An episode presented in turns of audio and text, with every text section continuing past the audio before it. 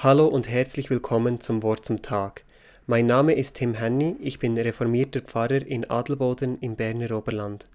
An den fünf Freitagen im März werden wir nun zusammen das erste Kapitel des Epheserbriefs anschauen, denn darin geht es um den Kern unseres Glaubens, nämlich die Hoffnung, die wir durch Jesus Christus haben.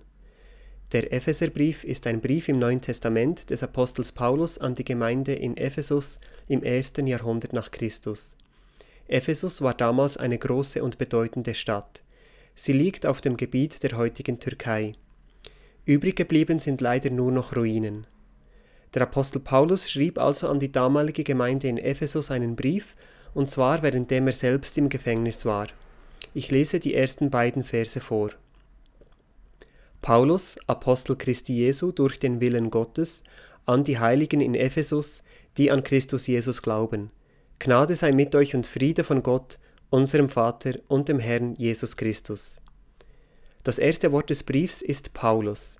Für uns ist das eine ungewöhnliche Art, einen Brief zu beginnen.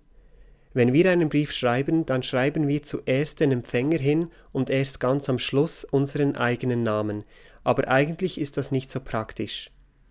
Haben Sie auch schon mal einen Brief oder eine Postkarte erhalten und mussten zuerst ganz am Schluss lesen, von wem überhaupt die Nachricht ist, bevor Sie dann wieder zum Anfang gehen konnten, um den Brief anfangen zu lesen?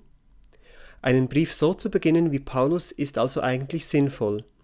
Die Leserinnen und Leser wissen von Anfang an, von wem der Brief ist, nämlich von Paulus. Ja, und wer ist dieser Paulus?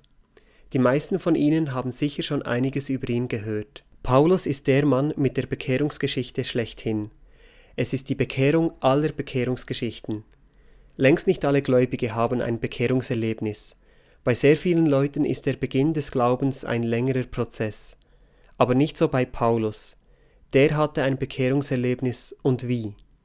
Paulus war ein jüdischer Mann und wie er selbst an anderer Stelle schreibt, ein sehr streng religiöser Mensch.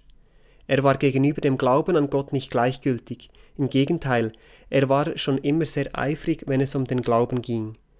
Doch sein Eifer war zunächst destruktiv, er verfolgte die frühen Christinnen und Christen, bis zu eben diesem Punkt, wo der auferstandene Jesus ihm auf dem Weg nach Damaskus mit einem Licht vom Himmel begegnete. Paulus erblindete und die Augen gingen ihm erst vor seiner Taufe wieder auf. Das war nichts weniger als eine 180 Grad Kehrtwende. Sprichwörtlich sagt man ja, vom Saulus zum Paulus. Tatsächlich lesen wir von beiden Namen, doch der Name Saulus ist einfach der jüdische Name und Paulus der griechische, mit dem er sich dann den griechisch sprechenden Heidenvölkern vorstellte.